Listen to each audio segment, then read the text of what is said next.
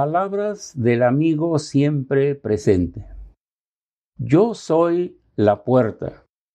El que por mí entrare será salvo, y entrará y saldrá, y hallará paz. Juan 19. Salvación. En esta afirmación del Señor Jesús hay un verbo clave, entrar. No basta creer que existe una puerta, ni es suficiente conocer dónde está ubicada. Para gozar de la salvación que me ofrece, es necesario entrar por ella. Solo así podremos decir que estamos en el castillo o la fortaleza que brinda salvación de los peligros de afuera. En nuestro caso, el ejemplo es más sencillo. Está hablando de un redil, donde la oveja puede sentirse a salvo de los lobos y otros depredadores que buscan destruirla. También, gracias a Dios, no es la puerta de una cárcel, ni se nos impondrá la ley, quédate en casa. Gloriosa verdad. Se nos promete, entrará y saldrá y hallará paz. Pero hay una restricción que entender. Como ovejas, necesitamos de un pastor. Parece que esto lo reconoció Adán cuando Dios le trajo todos los animales a poderles nombre. Génesis 2.19. Las ovejas se quedaron a su lado, pues necesitaban de quien las condujera a delicados pastos y aguas de reposo. Salmo 23, 2. Por eso, Abel, uno de sus hijos, se convirtió en pastor de ovejas. Génesis 4, 2. Las ovejas, a cambio, les proveerían de qué ofrecer a Dios en holocausto y lana para vestirse, pues imitarían a Dios quien les hizo el primer traje a Adán y a Eva, pensamos, de las pieles de un cordero. Génesis 3:21. Entendido así, salvación no solo significa la protección de un redil, también el que nuestro pastor andará con nosotros y nos guiará a donde podremos alimentarnos a donde podremos descansar, y a donde ser útiles. Todo bajo su protección. Pero volvamos al símil de la oveja. Esta puede extraviarse cuando por descuido o terquedad se retrasa o es seducida a un camino extraño. Y, aunque el buen pastor la buscará hasta encontrarla, Lucas 15:4, no es bueno ser una abeja así, ni le estamos mostrando gratitud a nuestro pastor si dejamos de seguir sus pasos de cerca. Entendamos salvación en este contexto. No es que la salvación se pierde, pero sí es algo que debe cuidarse y la mejor manera de cuidarla es ocuparnos en ella. Esto es lo que el apóstol Pablo dijo a los de Filipos.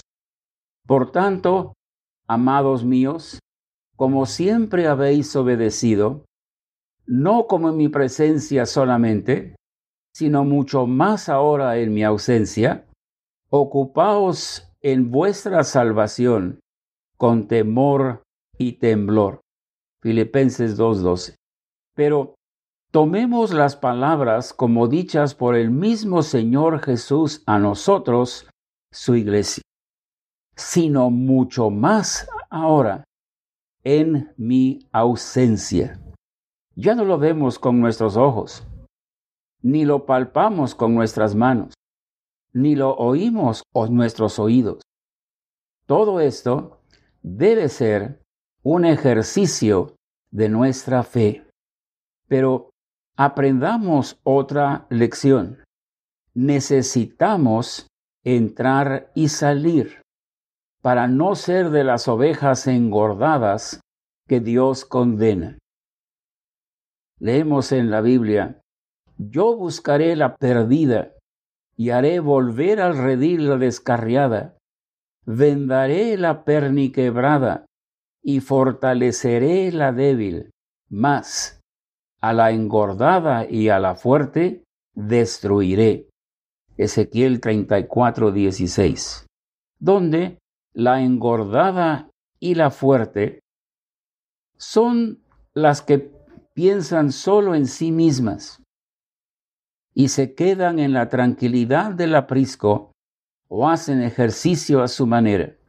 Entonces, además de entrar por la puerta, necesitamos entrar y salir siguiendo al pastor, quien dice, cuando ha sacado fuera las propias, va delante de ellas, y las ovejas le siguen porque conocen su voz. Juan 10:4. Entendamos esta promesa que son para sus ovejas.